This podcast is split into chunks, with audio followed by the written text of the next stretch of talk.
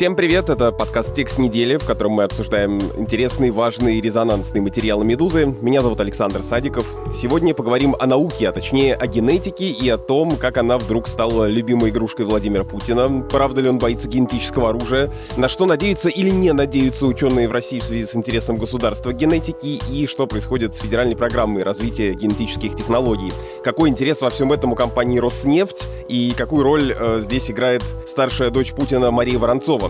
Большой материал об этом вышел на «Медузе» под заголовком «Особенно перспективный сорт нефти». И этот материал написали Светлана Рейтер, Александр Ершов при участии Фариды Рустамовой. И со спецкором Светой Рейтер и научным редактором Сашей Ершовым мы сейчас подробнее об этом и поговорим.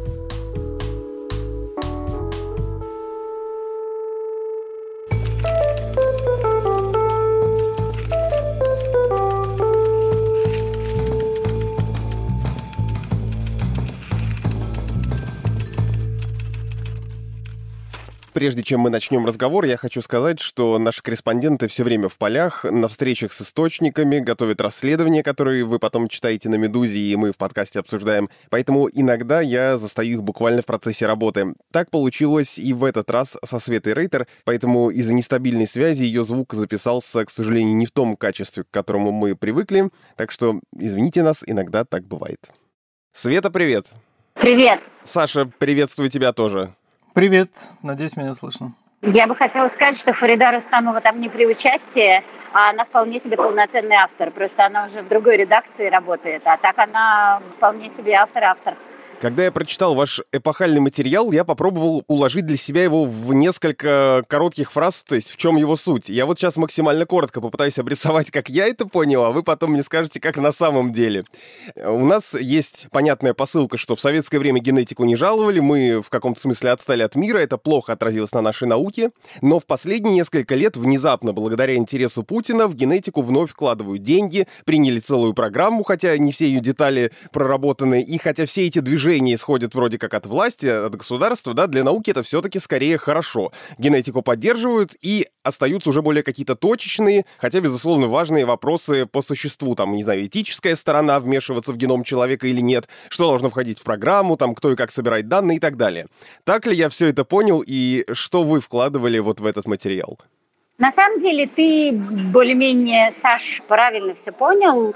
Действительно, гораздо лучше, что наши ученые секвенируют персики, разрабатывают онколитические вирусы и ищут программы для редактирования. Это гораздо лучше, чем если бы они занимались генетическим оружием. Но есть нюансы, как в том дурацком анекдоте. Пока ситуация выглядит так, в слепке – Куда она двинется дальше, мы не понимаем, потому что в том же институте Курчатова, который некий застрельщик и главный участник, главная организация этой программы, делают некую базу данных, которая может быть единственной в каком-то смысле для наших ученых. Да?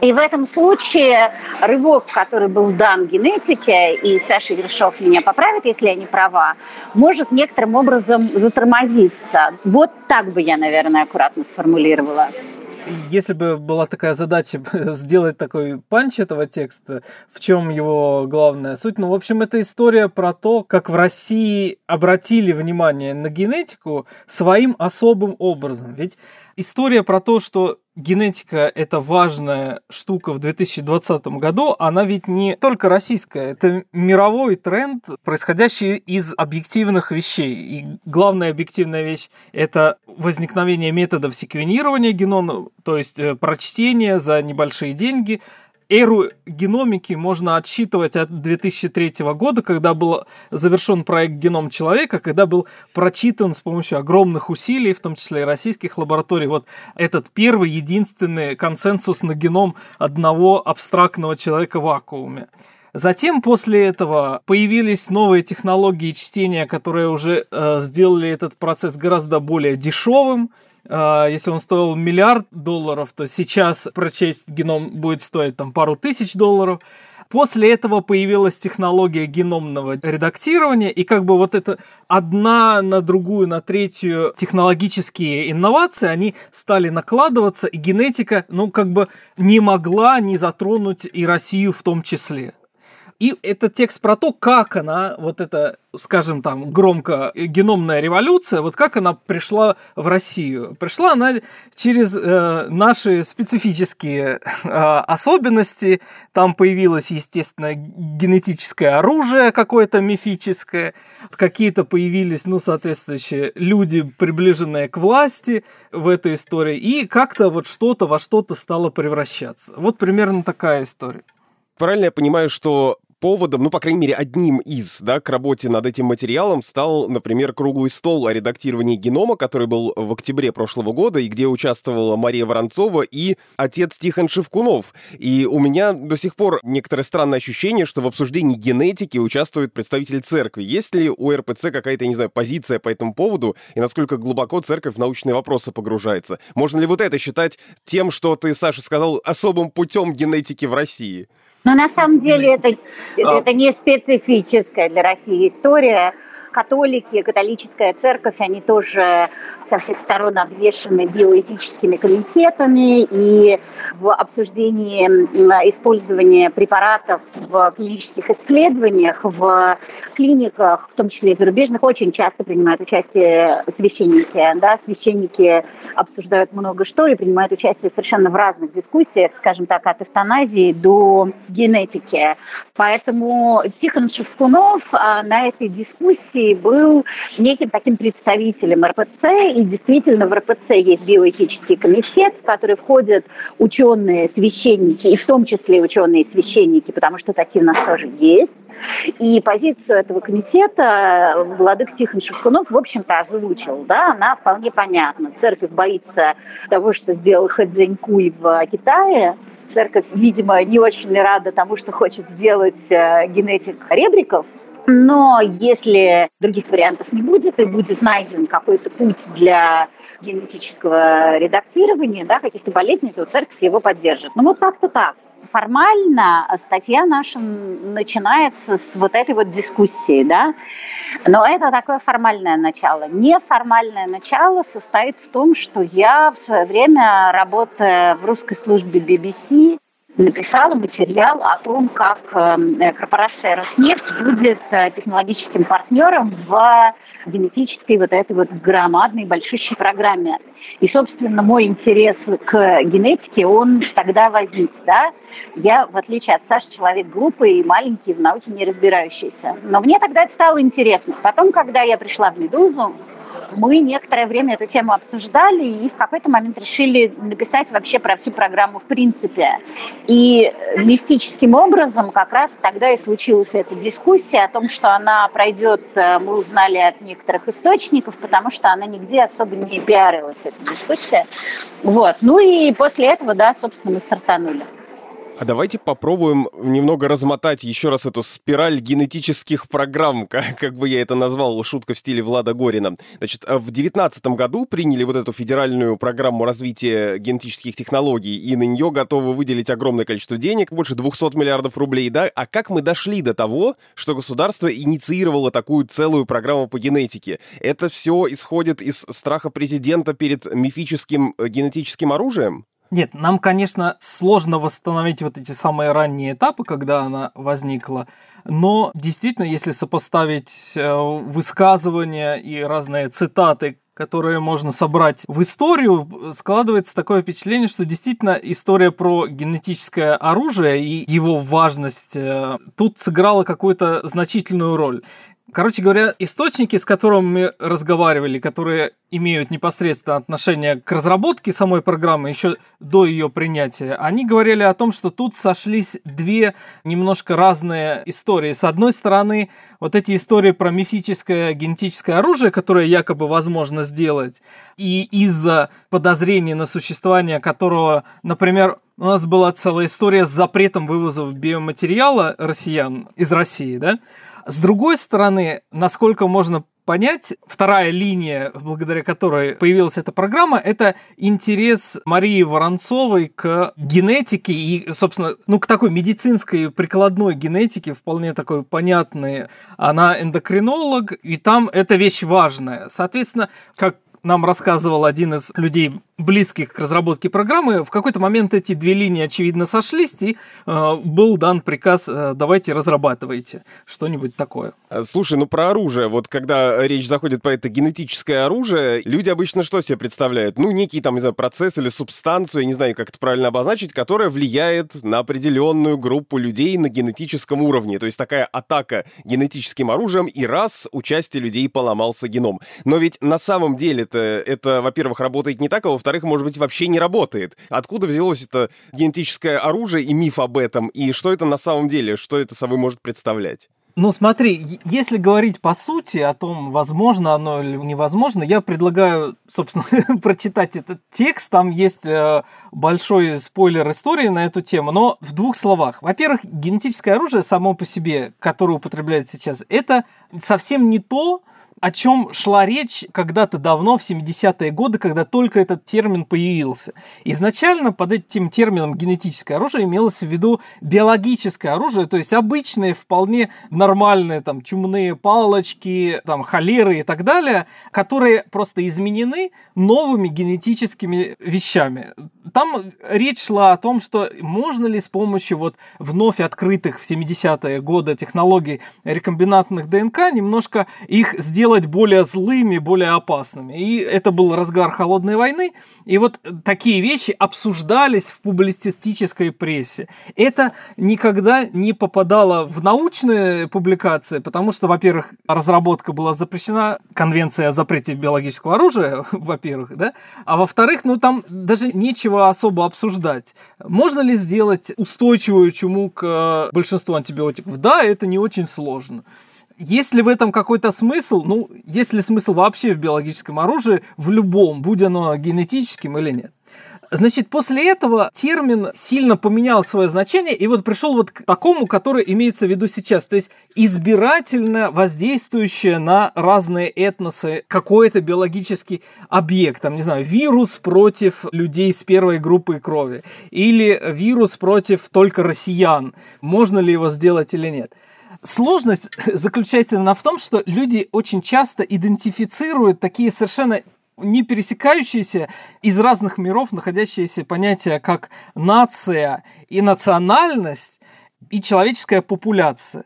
Любая бактерия, будь она хоть самая генетически продвинутая, она никогда не будет смотреть на паспорт. Она будет смотреть на генетические особенности человека. А человек это существо, которое размножается половым путем в каждом поколении перемешиваются гены из самых разных этносов, и множественные и очень долгие большие исследования геномов и особенностей разных популяций на планете говорят о том, что никаких жестких отличий между разными популяциями просто нету. Это все небольшие количественные сдвиги. Там с, с той же группой крови. Вот в одних странах она имеет определенную частоту, в других она может на десятки процентов отличаться, но на основе этого ты никак не можешь сделать никакое генетическое оружие, работающее хоть с какой-то эффективностью. У меня в тексте есть пример того, как в принципе можно было бы 10 раз бы, если ты очень хочешь что-то сделать такое целенаправленное, вот как это можно было бы сделать, там приведены некоторые сценарии. Глядя на этот сценарий, становится понятно, что, извините, мы тут не можем сделать нормально работающую вакцину и гарантировать без клинических испытаний, что она работает, да? Просчитать это на компьютере. А с другой стороны, те же самые люди говорят, а вот давайте вы сделаете вирус, который будет заражать только людей определенной нации. Ну, это из разных миров вообще задачи по своей сложности. Тут я должен отослать всех наших слушателей такой гиперссылкой к позапрошлому выпуску «Текста недели», где мы тоже с э, Светой Рейтер и Сашей Ершовым обсуждали вакцину против коронавируса и пивак Корона. Вот э, про то, как ее создают и э, какие к ней есть вопросы, вот об этом было в нашем предыдущем разговоре. А я хочу спросить про федеральную программу, вот эту вот, на которую выделяются большие деньги, если, как мы уже поняли, это не разработка генетического оружия, например, и пока еще не редактирование генома человека, то что же делают там по этой федеральной программе вообще? Эта федеральная программа делится на такие четыре большие куска, четыре направления. Грубо можно их назвать таким образом. Это медицинская генетика, это генетика, связанная с безопасностью и микробиологией, примерно все то, чем занимается Роспотребнадзор, и именно Роспотребнадзоровские институты стали вот кластером, отвечающим за это направление. Вот. Это направление биотехнологии сельского хозяйства и, собственно, как бы инфраструктурная часть, которая все это дело объединяет. Ты совершенно прав, что вот в этой программе генетической нету определенные вещи, которые можно взять и потрогать руками, там какой-то бомбы, генетического редактора или какого-нибудь конкретного лекарства, которое надо сделать. Эта программа больше похожа не на какую-то целевую там манхэттенский проект, да, то есть какой-то проект создания определенной э, инженерного изделия, а он похож на совершенно такую весьма конвенциональную грантовую программу, когда вот у тебя есть некоторый набор исследователей, каждый из них занимается там своим направлением, и все они объединены вот тем, что они как-то взаимодействуют с генетикой. Но поскольку биология и генетика такие вещи, которые ну, практически неразделимы, это вещи, которые немыслимы друг без друга, то фактически практически любую вещь можно под эту программу подверстать, что в ходе самой программы и было сделано. И фактически вся эта программа превратилась в то, чтобы как бы люди, которые занимались своими темами, там кто-то занимается алычой, кто-то занимается березой повислой, а кто-то занимается онколитическими вирусами. А кто-то, например, недавно в Институте молекулярной биологии сделал тест против коронавируса. Все эти вещи ну, под определенным углом можно объединить вот в генетическую программу, и так оно и произошло. Только эти работы теперь еще сверху финансируются и как-то администрируются с помощью этой генетической программы. И надо сказать, что вот важная вещь, которую я хочу сказать, последняя в этом отношении, то, что обычному человеку кажется, что это очень плохо. Ну, то есть вам дали деньги, а вы их потратили на всякую ерунду. То есть вместо того, чтобы сделать какой-то самолет там, или, не знаю, или лекарство, вы просто все дело разбазарили. Но на самом деле в сфере администрирования науки это и есть самый оптимальный способ решения задачи. Когда ты не определяешь, что следует исследовать или что следует делать, а ты доверяешь это решение тем людям, которые лучше всего на свете в этом разбираются. Ты просто даешь им деньги, и они занимаются тем, что они э, умеют больше всего. Вот это вот умение и желание отпустить и дать экспертизу самим ученым, чтобы они решали, чем они будут заниматься. Это очень сложно как бы и почувствовать и обычному читателю, и чиновнику. Я именно поэтому хочу его подчеркнуть. Света, я хочу спросить у тебя, потому что одна из важных частей вашего материала — это еще и блог о том, какую роль в развитии генетики играет компания «Роснефть». Потому что в 2019 году Путин э, решил подключить к решению задач ускоренного развития генетических технологий, в кавычках это, да, нефтяную компанию «Роснефть». Вот зачем это компании Игоря Сечина? Ну, помимо того, что, я не знаю, президент попросил, или деньги на это дают, или налоговые льготы можно потребовать. Вот глобально так, это вот зачем? Ты правильно ответил на свой вопрос сам. Ну, президент попросил. Есть некое такое формальное объяснение, что потом разработанные технологии помогут компании Роснефть в будущем но до этого будущего всем нам нужно еще дотянуть. Поэтому, мне кажется, изначально это все-таки такая просьба государства. Да? А зачем это компании? Ну, пока мне кажется, что для компании это не очень обременительно, потому что как раз в нашем тексте написано, что компания Роснефть пока сделала ровно одну вещь. Они запустили двухлетнюю магистрскую программу при биофаке МГУ, и, соответственно, учат э, геномщиков в количестве 10 человек. Ну, это первый год, поэтому, может быть, они дальше расширят, но это пока единственное, что было сделано. Но вот проекты пока не реализованы просто потому, что, не знаю, еще времени подошло, там нужно, не знаю, что-то долго строиться, там и поэтому не, не достроилось, или по каким-то другим причинам? У нас в тексте написано, да, со ссылкой на источники, что компания пока не получила налоговых льгот, о которых просил Игорь Иванович Сечин. А ситуация сейчас, правда, тяжелая из-за коронавируса, поэтому все ждут, когда эти льготы предоставят, и тогда, может быть, что-то и задвижется. Пока э, эта ситуация, выражаясь языком пиарщиков, на халде.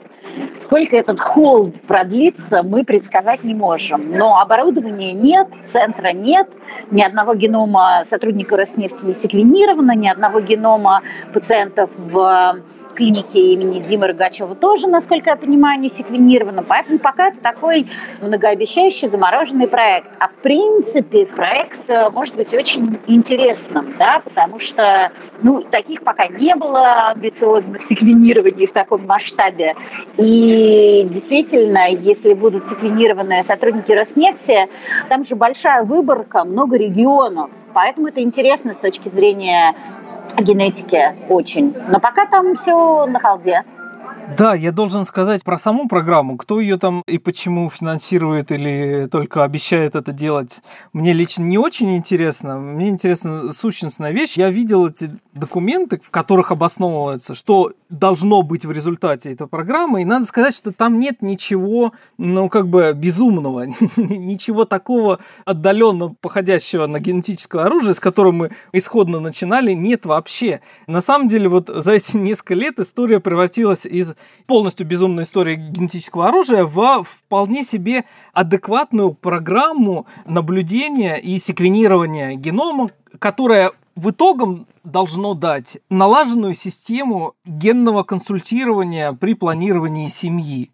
Известно, что в России довольно высокая относительно самых развитых стран младенческая смертность. И частично она объясняется именно грузом недодиагностированных заболеваний. И это такая вещь, которую вполне прямым путем можно исправить. Есть опыт других стран. Там есть, с одной стороны, допустим, Великобритания, которая очень в генетические технологии увлеченная она. Это касается так в сторону, скажем, и секвенирования коронавируса, например, да, о котором я не могу просто не вспомнить, потому что все время об этом идет речь. И это касается вообще до этой истории еще в середине десятых годов в Великобритании стартовала программа секвенирования полумиллиона британцев.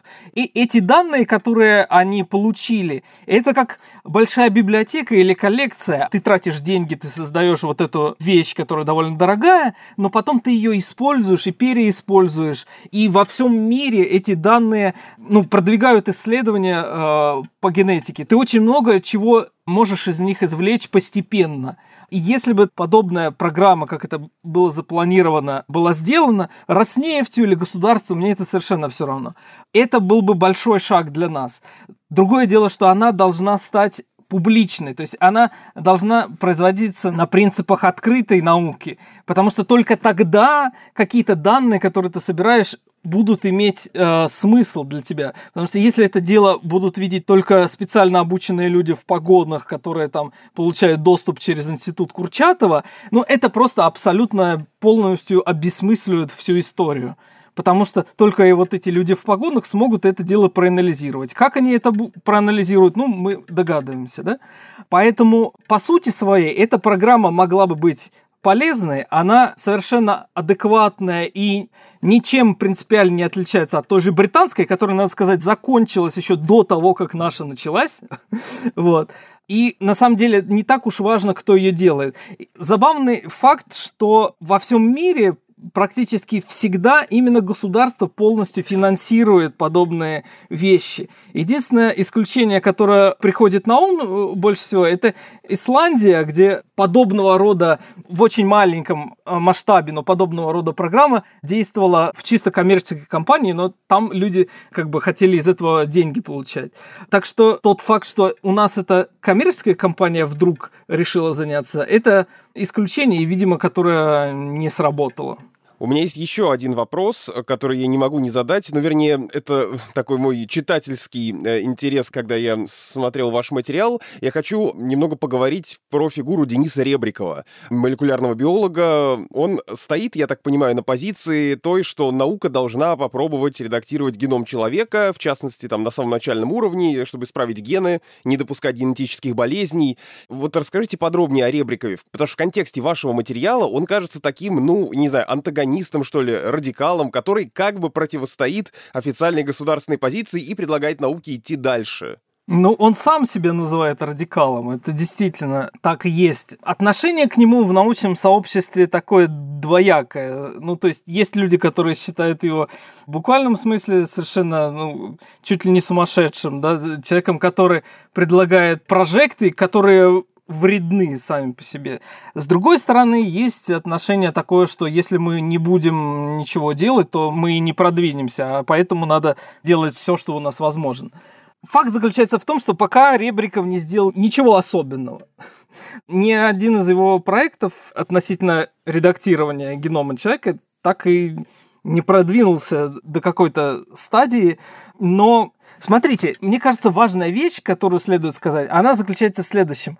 Часто путают, что этичность, э, вопрос этичности, вмешивания в генетический код и редактирования генетического кода, кажется, что это вопрос того, как бы имеем мы на это право, не имеем мы на это право, кто от этого пострадает, не будут ли существовать какие-то э, дизайнерские там дети, которых будут делать, понимаете с голубыми глазами, а вот э, те, которые с не голубыми глазами, люди все в будущем исчезнут. И такого рода вещи обсуждаются на в общем, мне кажется, пустом месте. Потому что главная проблема генетического редактирования сейчас заключается в том, что оно не работает.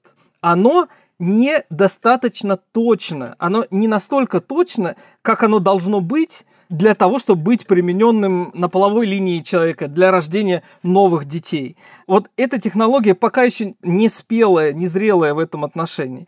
Сейчас развиваются, с каждым годом появляются некоторые особенности, там, апгрейды этой технологии, там, Prime Editing вот появилась относительно недавно, которые сейчас вот только применяют. Но мы почему-то обсуждаем вот э, те вещи, этично или неэтично создавать дизайнерских детей. То есть те вопросы, к которым люди приходят, что к Хедзинку, что к Ребрикову, они касаются не того, что они пытаются сделать что-то недопустимое, да, что-то, что-то, что нашу консервативную мораль, так сказать, взрывает изнутри. А дело в том, что они пытаются применять медицинские технологии, избегая, обходя или опуская медицинские процедуры, которые разработаны для любых технологий. Вмешивание в генетический код и использование там, э, ДНК для лечения – это – совершенно обычная технология, которая применяется уже сейчас. Например, для лечения генетических заболеваний с помощью там, генетических препаратов, которые вкалываются взрослым людям. Но это не значит, что мы можем взять и технологию, разработанную для там, бактерий, кроликов и прочих лабораторных животных, попытаться применить половой линии человека. Это невозможно не потому, что это э, оскорбляют нашу консервативную мораль, а потому что это должно проходить в рамках медицинских процедур. То есть этический комитет, клинические испытания, доклинические испытания и так далее, и так далее, и так далее. И вот когда вы покажете, что все это работает так, как надо, вот тогда это можно применять на человеке. Хэдзин Куис сыграл очень плохую роль в том смысле, что он, попытавшись забежать вперед совершенно бесстыжим образом, он отвратил от этой технологии очень многих. И сейчас э, мы это обсуждаем. Хотя сама по себе технология невинна, как это, собственно, относится ко всем технологиям. Ну вот там еще у вас э, в материале есть по поводу Ребрикова фраза «Может быть, ему когда-нибудь повезет». В России во все обсуждается закон о биоэтике. Можно ли это трактовать, может, я придираюсь, что вы ему симпатизируете тем самым? Или просто имеется в виду, что э, когда-нибудь повезет, что он сможет нормально проводить те исследования, которые он хочет? Слушай, Саш, ну я симпатизирую Ребрикову в той мере, в которой он откровенно говорит, я хочу вот вылечить человека, значит, от глухоты. Или я хочу вылечить людей от того или иного генетического заболевания. Но если ты так делаешь, ты обязан пройти вот эти медицинские процедуры. У тебя нет другого пути. Если он пытается обойти эту вещь, то тогда мои симпатии сразу же исчезают. Я бы добавила еще вот что, что фраза «может быть, ему когда-то повезет», она для меня не обладает какими-то эмпатическими коннотациями, честно сказать. А, я не могу сказать, что Ребриков такой уж прямо антагонист. Он довольно не глупый, не глупый в плане дипломатических качеств человек. Он вообще очень известен, и про него много писали. И в частности, издание Bloomberg в свое время сделало такую громкую заметку о том, как э, Мария Владимировна Воронцова а, специально приезжала на обсуждение его утопической на данный момент методики. И Денис Ребриков вполне себе с Марией Воронцовой общается, поэтому у него есть еще и своя какая-то терпеть не могу это слово повестка, да, вот, поэтому, может быть, действительно ему повезет, но это такое объективное отражение реальности. Тут надо еще понимать, что, в общем-то, по большому счету повезет тому, кто делает много экспериментов и как бы вкладывает много денег в эти исследования. И это невозможно обойти такую вещь. Э, прежде чем ты сделаешь вот этот прыжок веры, да, то есть э, сделаешь реальное редактирование на реальной э, супружеской паре, которая собирается родить ребенка, тебе надо перед этим провести там сотни подобных экспериментов на эмбрионах, которые потом никуда не развиваются, которые будут уничтожены и секвенированы, и доказать, и показать уровень ошибок, который при этом возникает, и как, что и почему. Это работа, которая требует большого количества времени, усилий, человеческого капитала и, конечно же, денег. И прежде всего этой работой, конечно, будут заниматься большие университеты американские и британские и фармкомпании. Вот этим они будут заниматься. Мы находимся в стране, где нет никакой традиции фармабизнеса, где нет, ну, надо понимать, вот я биолог по своему образованию, да, и мне всегда немножко страшно смотреть на физиков, потому что вот физическая инженерная школа у нас есть, а биологической, по большому счету, практически нет. Поэтому все наши э, там попытки обогнать паровоз, они немножко вот обогнать на чем-то таком, чтобы срезать углы. Вот в медицине обгонять, значит, наших конкурентов из огромных э, американских университетов на дрезине. Ну, как мы можем обогнать? Ну, только вот за счет того, что срезать углы и не делать все по правилам. А правила, они же написаны не просто так. Они написаны, потому что в этом есть глубокий смысл. Без их прохождения, без подробной работы ничего не получится. Мы можем громко кричать о том, что у нас в России, значит, будет первый ребенок, рожденный с помощью генетического редактирования, но это нас никуда не продвинет. Это будет только шумом. Вообще очень важная штука для меня в этом тексте состоит в том, что она такая, опять же, как мы сто раз уже говорили, типично российская. И непотизм, и патернализм, он очень свойственен российской науке. Когда мы собирали этот материал, мы постоянно наталкивались на чьих-то детей, чьих-то родственников. Ну, в общем, не буду даже перечислять. Да, и это в тексте более-менее отражено. И нет ничего удивительного в том, что и в генетике тоже есть непотизм. И это, я не знаю, хорошо или плохо, но так уж сложилось, что у нас молодые академики, чьи-то дети, подающие надежды эндокринологи, чьи-то предполагаемые дочери, а программу эту двигает э, человек, который с умыслом или Бизонова врожденно или благоприобретенно пропагандирует идею, что России нужно выстраивать защиту против э, генетического оружия. Я имею в виду Михаила Ковальчука, который публично об этом очень много говорил. И в какой-то момент э, я себя поймала на том, что... А я очень много для себя узнала нового, да, что для меня как-то было до этого недоступно, потому что у меня гуманитарное не самое хорошее образование. Вот. И когда уже текст был почти готов, мучительный процесс, я поймала себя на мысли о том, что я начинаю смеяться не в тех местах, а в которых, а, может быть, смеялся бы читатель. То есть, когда я выбирала цитату из множества, надо сказать, цитат Михаила Ковальчука о генетическом оружии, мне действительно было так смешно, как никогда в жизни, когда он говорил вот про эту клетку, которая может быть доставщиком лекарств, а может погубить целый этнос, мне правда было очень смешно. Ровно так же мне было смешно, когда мы добрались до момента, что в институте Курчатова секвенировали геном русского. Мне до сих пор кажется это ужасно смешно. Это был подкаст «Текст недели», в котором мы обсуждаем самые интересные, заметные и резонансные материалы «Медузы». Сегодня мы говорили о генетике. Подписывайтесь на наш подкаст, чтобы не пропустить наши эпизоды. Мы выходим каждую неделю по воскресеньям. И, конечно же, если у вас есть вопросы, пишите нам на почту подкаст собакамедуза.io. Ну а если вы хотите узнать о подкастах больше и проникнуться любовью к ним такой, какая есть у нас к ним, подписывайтесь на телеграм-канал студии подкастов «Медузы», который называется «Техника речи». До встречи!